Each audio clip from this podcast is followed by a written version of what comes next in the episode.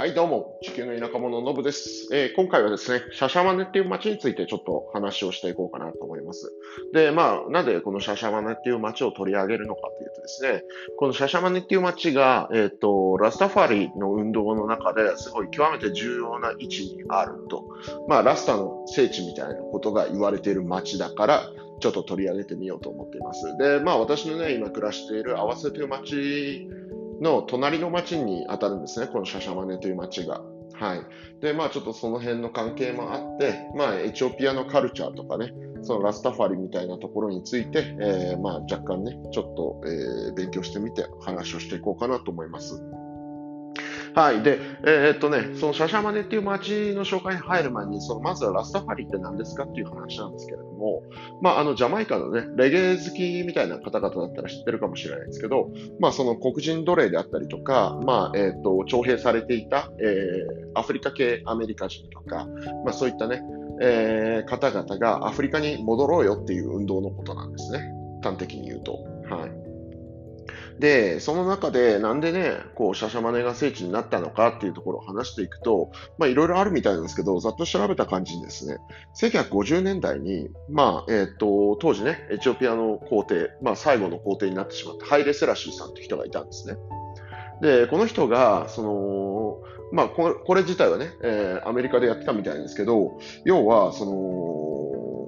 まあ、そのね、当時、1950年代のアメリカっていうと、まあ、黒人差別ね、最近ブラック・ライブスマターとかも話題になったりとかしてましたけど、まあ、多分今よりもよっぽど状況はひどい感じで、まあ、差別とかも起こしていた時代だと思うんですけど、そんな時代にですね、まあ、そうアフリカン・アメリカンの人たちに対して、えー、まあランドグラントをしたと。で、それがね、えー、まあニューヨークのハーレムとかに、エティオピアン・ワールド・フェデレーションという、えー、財団みたいなものがですね、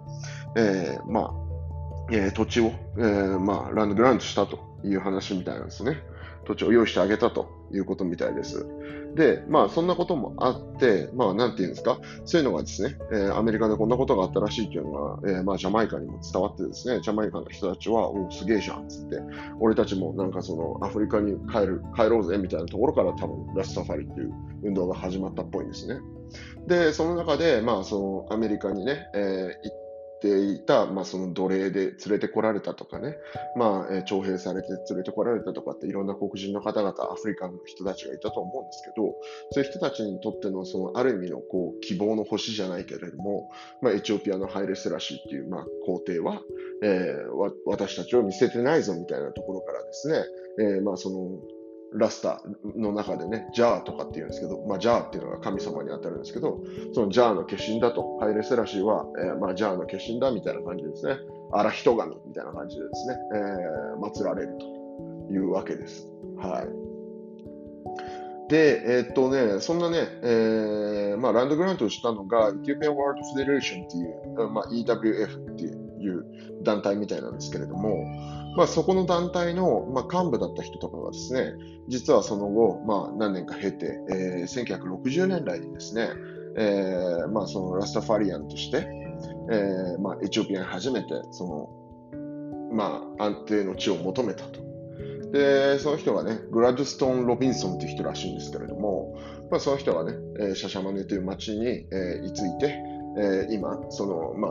あ、ラスタファリの、まあ、聖地みたいな形になっていると。いうことらしいんですね。でちなみに、ラスタファリっていうその運動自体の名前がどこから来てるかっていうと、実はハイレセラシっていうエチオピアの皇帝がですね、まあ、えー、本名、ラスタファリっていうらしいんですよ、どうも。これちょっと間違ってたらすいませんけど、おそらくそう、調べた限りだね。そう、ハイレセラシーって方が、まあ、本名、ラスタファリっていう名前があって、で、その名前から来ている運動だということらしいですね。はい。で、まあね、そのラスタファリズムみたいなのをすごい、え、世界中に広めたことでも、まあ、まあ、彼自身の音楽が素晴らしいっていうのもあって、世界中に広げた、まあ、ボブ・マーレーって、あの、まあ、レジェンドですよね。えー、音楽業界でレジェンドになるような人がいると思いますが、まあ、私も高校時代結構好きで聴いてたんですよね。あの、なんかこう、ちょっと、ほのぼのしたというか、なんというか楽しくなるようなね、リズム感が独特のあの、ジャマイカのレゲエっていいなぁなんて思って聞いてる時期結構あって、まあ、今でもたまに聞くんですし、聞きますし、エチオピア国内でもね、えー、これは人気あって、まあ、ハイレ、えー、ハイレセラシーで、え、っと、ボブ・マーレのね、息子のダミアンとかがですね、えー、まあ、息子めちゃくちゃいっぱいいるんですけど、息子っていうか子供めちゃくちゃいるんですけど、その中でも割と、その、音楽で有名なダミアンとかが、まあ、アディスアベバでね、ライブしたりとかっていうのをちょこちょこやってたりとかするんですけど、まあ、そういう意味で、エチオピア国内でもやっぱりね、未だに、えー、ボブ・マーレーの人気っていうのはありますし、まあこれ、エチオピアに限らず世界中で、まあ、人気のある歌手だと思うんですけど、まあそんな背景がありますよと。で、まあ、その、何でしたっけ？えー、グラッドストーン・ロビンソンって人が、まあ、シャシャマネに、えー、居ついたことによってですね、まあ、そのラスタファリの運動をしている人たちがですね、えー、まあ、俺も俺もと、まあ、その60年代ぐらいから、えー、まあ、エチオピアに、えー、その安息の地を求めて、えー、まあ、本当にね、その黒人の、えー、まあ、回帰運動、アフリカ回帰運動みたいなことを相まって、えー、まあ、人が集まってきたみたいな歴史があるそうです。で、えー、そんな中ですね、今、どんな感じになってるかというとですね、シャシャマネという街には、そのジャマイカンビレッジっていうのがあってですね、まあ、そこら中にラスタカラー、で、えー、まあ塗装されたりとか、ボブ・マーレーの絵がね、まあそこら中に書いてあったりとかね、えー、まあジャマイカ料理が振る舞われる店があったりとか、いろいろあるんですけど、まあそういう、まあ今でもね、えー、たまに、えー、たまにというかね、ジャマイカの方々も、えー、一度は行ってみたいみたいな感じですね。エチオピア旅行、まあ今内戦なんであれですけど、内戦コロナとあったんであれですけど、まあ以前からね、ちょこちょこジャマイカから来てる旅行客みたいなのがあったりしたことがありますね。はい。で、まあそのシャシャマネっていう街ね、えー、まあそういう意味で、え、ー、と、レゲエとかね、ラスタファリみたいなところと、まあ切っても切れない関係にある街だと思うんですけれども、残念ながらね、この、なんていうんですかね、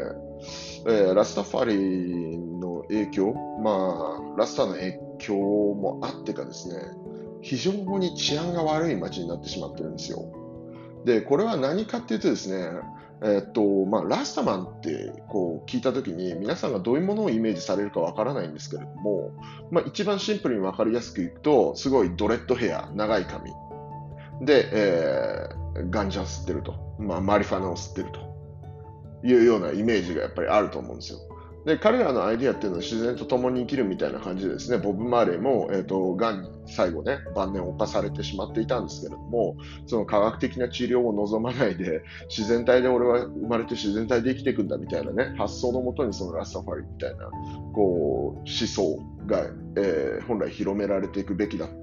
たんだと思うんですけど、まあもちろんね、中にはそういう、えー、オリジナルのラスターの考え方に従って生きてる人たちも今の時代にもね、えー、いるとは思うんですよ。ただね、その、やっぱりドレッドとかマリファナみたいなところが、えー、ちょっと先行してしまっていてですね、えー、実際そのシャシャマネっていう街でも、やっぱりその、マリファナ吸ってる人が結構多かったりとかですね、まあこれ、日本人でもちょこちょこいるんですよ、実は。すごいヒッピー、ヒッピーみたいなですね、まあ本当になんかラスタに影響を受けましたみたいな感じのですね、ドレッドヘアの、まあ、バックパッカーみたいな人が、えー、まあ、シャシャマネについてですね、マリファナ吸って帰るみたいなですね、そういうところがあって、まあもちろんマリファナ自体ね、この国ではもう、え、ー、と、合法ではないので、基本的に良くないんですけれども、まあそのシャシャマネっていう街に関してはそういう歴史とかも踏まえてなのか、まあある意味黙認されてしまっている部分も多少あると。まあ、一方でね、えー、まあ、話を聞いてると、前にね、えー、70歳ぐらいのですね、アイルランド人のじいさんがですね、なんか明らかになんかハイになっちゃってるような感じでですね、すげえ、うん、シャシャはね、最高だよ、みたいな、2キロもマリファナ仕入れちゃったぜ、とかって言って、2キロっつって。2キロもマリファナを買っちゃってる、なんかラリッタ、土地狂ったじいさんがいたりとかですね、こういう、なんていうんですか、カジュアルラスタみたいな人たちがですね、本来彼らの、えー、まあ、考え方とかっていうのとは別に、その単純にそのマリファナをすることのエクスキューズにしてしまってるんじゃないかみたいな部分もあったりとかして、うん、結構ね、そのジャマイカンビレッジ周辺もそうですし、治安が悪くてですね、結構悲しい街なんですよね。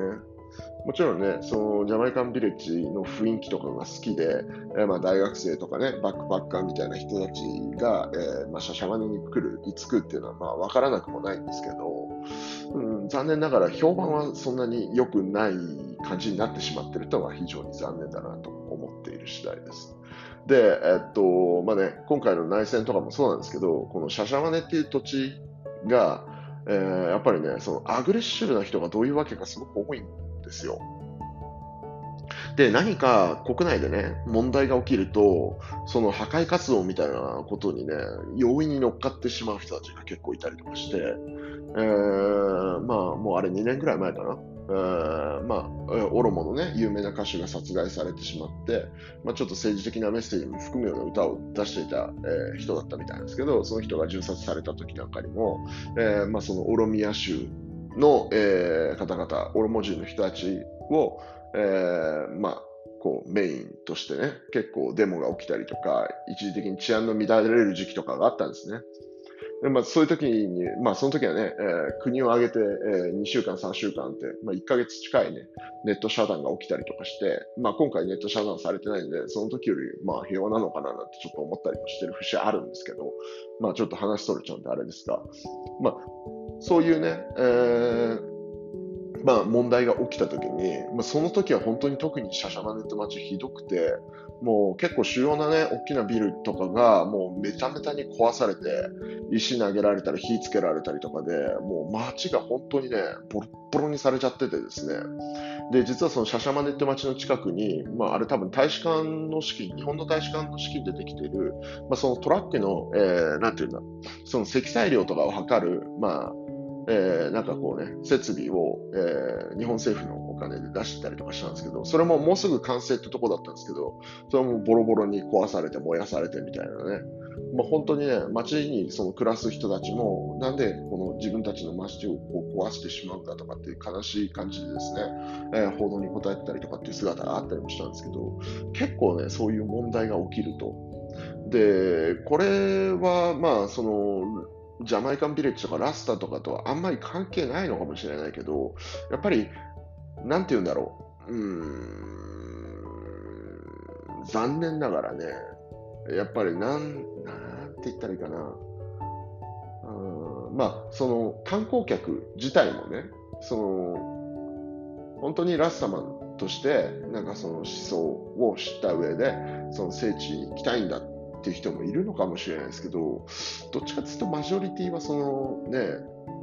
うん、オランダにマリファナスに行く人と同じような発想に近いとか、まあ、あとはね、タイのなんか、こう、島に行って、なんかフルムーンパーティーとかやってるとかね、そういう傾向に強い気がするんですよね。その街を訪れる人自体が。うん、で、まあその街とかコミュニティに対する悪影響も多少あったりするのかなとか思ったり、まああとはその街そのものに、なんていうかそのアグレッシブな人がどういうわけか多いというようなこともあってですね、まあラスタの聖地として、知られてる街で、非常にね、これはいいことというか、まあ、観光資源としてもね、使いようによってはいい形にできるんじゃないのかなとか思うんですけど、うーん、残念ながら結構ね、治安も悪くて、やっぱりね、あんまり近寄りたがらない人は現地の人たちの中でも多いかなという印象は受ける街だったりとかするんですよね。だまあ、そういう街がありますよな、まあ、何が何が言いたいかというとですね、まあ、そういう歴史がある街、エチオピアってやっぱりその、えー、コロナイズされてないところで結構ね、その誇り高きエチオピア人みたいなところが気質としてあったりするんですけれども、まあ、そういうのももしかするとね、今回の内戦でその内政干渉に近いことをされているところに起こっているという意味でね、そのアフリカの、まあ、リーディングカントリーじゃないけど、えー、まあそのある意味象徴的な国でもあるし、我々はアフリカ人としてこうプライドを持っているとか、エチオピア人としてプライドを持っているみたいなところがやっぱりあるような気はしているんですよね。うん、で、まあ、ななんていうか、そのね、今回私もそのラスタファリについてちょっと調べてみたんですけど、やっぱりなんかこう、パッとラスタファリって聞いてイメージする、うん。まあ、ドレッド、マリファナみたいなところだけじゃなくて、本当はね、彼らのアイデアの中にもその争いを好まないであったりとか、まあ、その、もろもろね、ボブ・マーレーの歌聞いてもらったら分かりますけど、すごいピースフルな人たちなんですよね。で、そういうピースフルな人たちの聖地となってるシャシャマネが、なぜかちょっとね、うん、素行の悪い人たちのたまり場に近いようなことになってたりとかするのには、これね、海外からの観光客も含めて、まあ、現地の人であったりとか、まあ、そのラスタの方々に対するね、リスペクトとかも忘れずに、えー、考えていった方がいいんじゃないかな、なんて思ったっていう話ですね。そう。で、まあ、エチオピアっていう国ではあるんですけど、まあ、そういうね、ラスタとかレゲエとかっていうところに、こう、実は深い関わりがあって、そんな深い関わりのある町のお隣の町、合わさっていうところに私、今いますよっていうところでね、うん、今回はちょっと、そのシャシャマネっていう町について、えまあ、どっちかというと、そのラスターのなんかこう、話みたいな感じになっちゃって、レゲエとかね、そういう、そっちの方の話になっちゃったかもしれないですけど、まあ、調べていったらそんな感じだったよっていうところですかね。そう。やっぱりこういうのもね、そのリスペクトを持って、えー、なんていうんですか、正しく理解してとかっていうことをしようとすれば、えー、変な話ね、そういう勘違いにせらせたみたいな人たちが、まあ、マリファナ吸って、なんか肺になって頭おかしくて、なんかこう、街中で暴れるとか、そういうことも、まあ、減ったりとかね、もともとの、そのラスターの、えー、思想としてのその平和的な、えー、ところに近づいたりとかして、うん、もっとね、えー、観光業という意味でも、街としても素敵な街になるんじゃないのかなとか思いつつですね、えー、まあ、興味ある人、まあ、レゲエ好きな人結構いると思うんで、えー、興味を持ったら調べていただいてですね、えー、いつか来ていただいてですね、まあ、そういう、そういう来た際には、うん、なんか勘違いらしさみたいな人がいたらですね、いや、それはどうなのみたいな感じですね。えー教えてあげてもいいんじゃないかな、なんてことで、すごいまとまりなくなっちゃいましたけど、今回はまあそんな、えー、ラッサ、シャシャマネのお話でした。ではまた。